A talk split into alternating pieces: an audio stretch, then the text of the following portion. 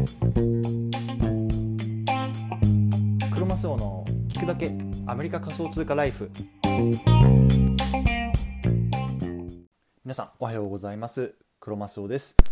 9月10日の今日も早速アメリカ仮想通貨ライフ始めていきたいと思います。よろしくお願いします。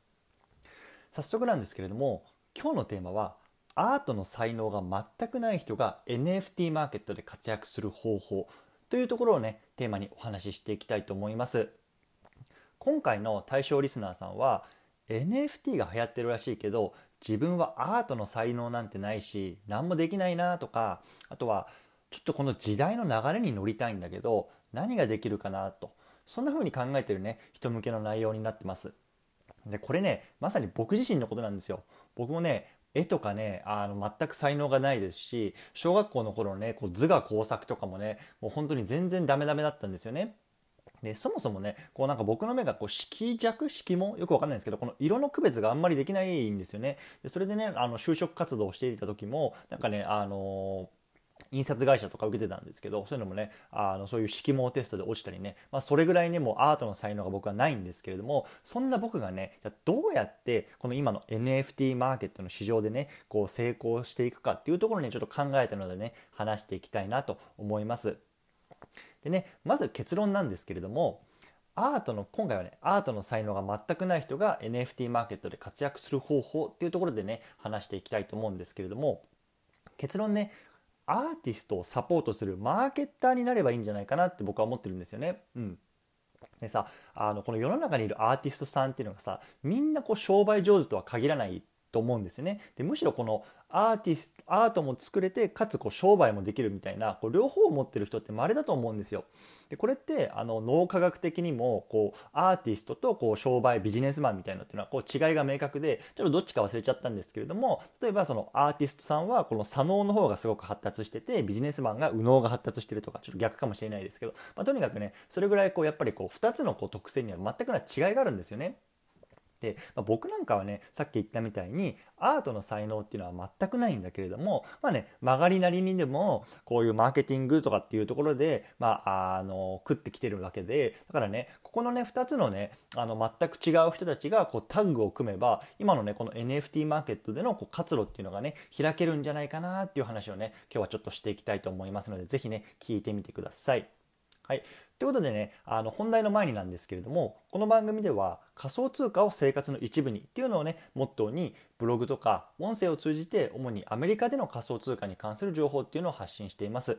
仮想通貨って怪しくないとか、ギャンブルだよねとか、そんな風に考えてるリスナーさんが少しでも、あ、仮想通貨って面白いな、触ってみたいなと思ってくれたら嬉しいです。もしね、この番組気に入ってくれたらチャンネル登録などしてくれると嬉しいです。では早速本題に行きたいと思うんですけれどもそもそものね今日のテーマの背景っていうのをねまずお話ししたいなと思います今日はね何度も言いますけれどもアートの才能が全くない人が NFT マーケットで活躍する方法っていうところでお話ししていきたいと思います。で、そもそも NFT って何っていうね、あの方はね、今日はここでは説明しないので、例えば NFT とはとかね、こう Google で調べていただくとこう出てくると思うので、まあ、まずはそちらを調べてみてください。はい。ということでね、あの、今日なんです、そもそものニュースなんですけれども、あの、池早さんっていう、まあ、インフルエンサーの方がいるんですけれども、彼の、まあ、音声配信、ラジオでですね、この NFT マーケットの攻略講座みたいのをね、昨日やってたんですよ。で、まあ、概要からするとこうどうやったらねアーティストさんたちが今のこの NFT のマーケットでこう存在感を発揮できるかみたいなね、あのー、いうような内容を話していてで、まあ、池早さんはこういう仮想通貨の専業投資家として、まあ、今飯を食ってるのでこう投資家としてどんなあの作品でアートだったらあの買いたいかみたいなねそういう目線でね話してたんですよね。ですっごい面白い内容でねほんと聞きながらこうねあのもう手に汗握っちゃったぐらいあのわ楽しいなこのマーケット未来あるなって思いながらね聞いてたんですね。でまあ本当にすごく面白かったんですけどこのね視点っていうのがこうアーティストさん目線だったんですよね。うん、でどういうことかっていうとこうそもそもアートが作れるっていうような前提でで彼らアーティストがどうやってそれを売っていくかっていうような視点で話をされていたんですよ。でそれを聞きながら僕はいや僕はアーティストじゃないしそもそもこの視点で話されてもちょっと僕は何もできないなとかこう同じ土俵に乗れてないなっていうのを感じたんですよね。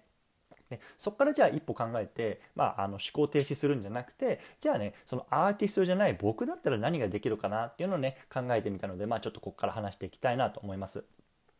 でねまあ本当にあの結論なんですけれどもさっき言ったみたいにねアーティストをサポートするマーケッターもしくはプロデューサーとしてのねあの立場で動くのがいいんじゃないかなと僕は思ってるんですよね。うん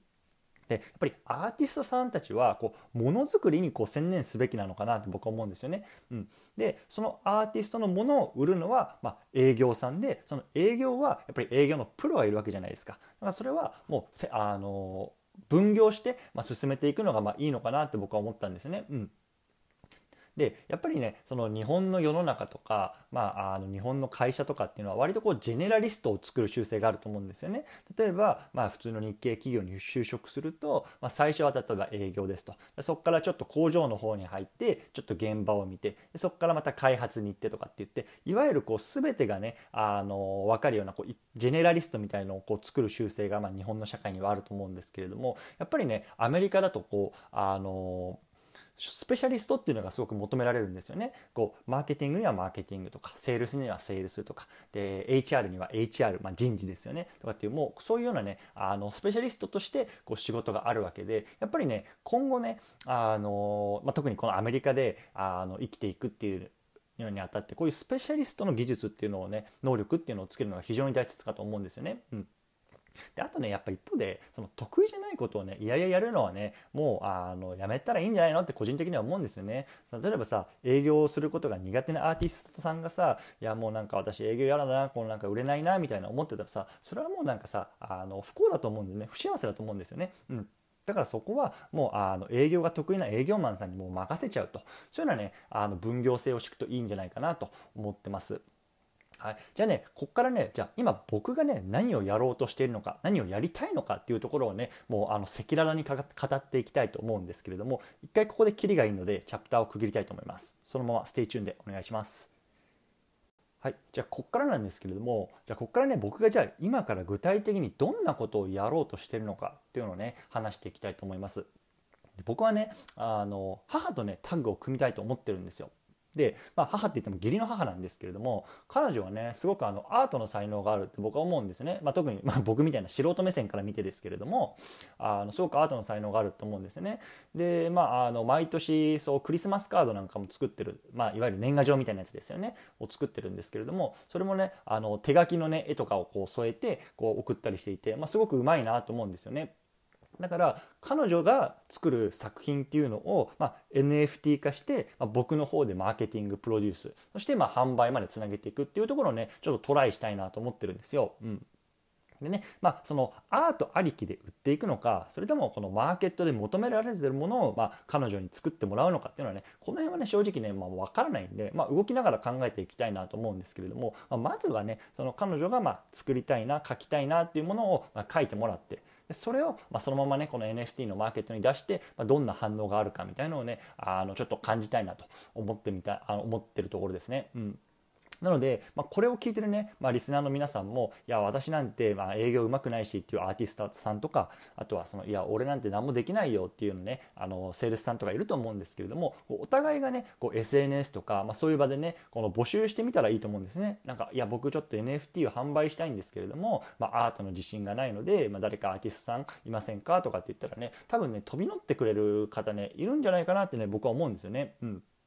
だからね僕はねまずはねこの母とタッグを組んでやりたいなと思ってます。はい、じゃあねここからね、まあ、さらにねちょっとあの一歩進んでじゃあ未来がね今後どうなっていくのかっていうところをね少しあの、まあ、あの仮説を立ててね話していきたいなと思うんですけれどもまあねあの結論から言うとこの NFT アーティストっていうのを束ねる会社みたいのがね出てくるんじゃないかなと思うんですね。例えばさ日本でもさその YouTuber っていうのはいっぱいいると思うんですけれどもその YouTuber を束ねてる会社何ていうんですかその UUM UUUM っていう会社ありますよねちょっと何て読むか分かんないですけどあそこっていうのはつまりそうそういう YouTube YouTuber をこう束ねている会社ですよねこういうコンテンツクリエイターを、まあ、あの一気に請け負ってると。だから YouTuber さんたちにはこう YouTube 作りに専念させてそういうプロモーションとか、もろもろの雑務っていうのをこのあの UUM っていう会社が請け負ってるんですよね。うん多分ねこの NFT 界隈でもこの辺りっていうのがねこうあの市場として出てくるんじゃないかなと思ってます、うん、つまりこのアーティストじゃなくてもこうそれをプロデュースとかマーケティングしながら、まあ、飯を食っていく人たちっていうのがねこれからは出てくるんじゃないかなと思うのでまあねちょっとその辺りもねあのもう手探りですけれども僕の方で進めていきたいなっていうのがね今考えてることです。はいということでねあの今日はこの辺りにしたいと思うんですけれども最後まとめますね。今日のテーマはアートの才能がない人が NFT マーケットで活躍する方法。こういうテーマで話してきました。で結論から言うとアーティストをサポートするマーケッタープロデューサーになろう。っていうことでしたね、うん、だ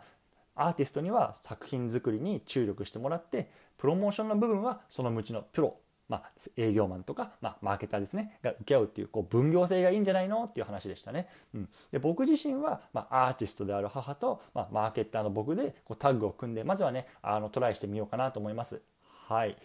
ということでね今日はこの辺りにしたいと思うんですけれども今日の「合わせて聞きたいは」今から学び始めるそれすいません今から学び始めるなら何にする？NFT アートが熱いっていうようなねテーマでねあの過去に話してるテーマあの配信があるのでここはねあの概要欄にリンクを貼っておくのでね是非聞いてみてください。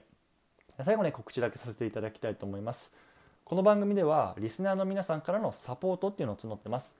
アンカーのページのサポートボタンをクリックすると月額99セントからサポートしてもらうことができます。1日換算するとね大体3セントぐらいですよね。このね皆さんのサポートでより聞きやすい機材の購入とかコンテンツの拡充に当てたいと思いますのでサポートしてもいいよっていう方はね是非よろしくお願いします。はい、ということでね僕はねブログとかツイッターとかね SNS でもこういう仮想通貨に関する情報っていうのを発信してます。概要欄にリンクを貼っておくので興味のある方はいいねとかコメントとかねフォローしてもらえると嬉しいです。はい、でね最後ねちょっと雑談なんですけれどもうんあのねここあのもうねじゃあぼちぼちぼちね寒くなってきたので昨日はねはじ今年ね初めて鍋をあのスタートしたんですよね。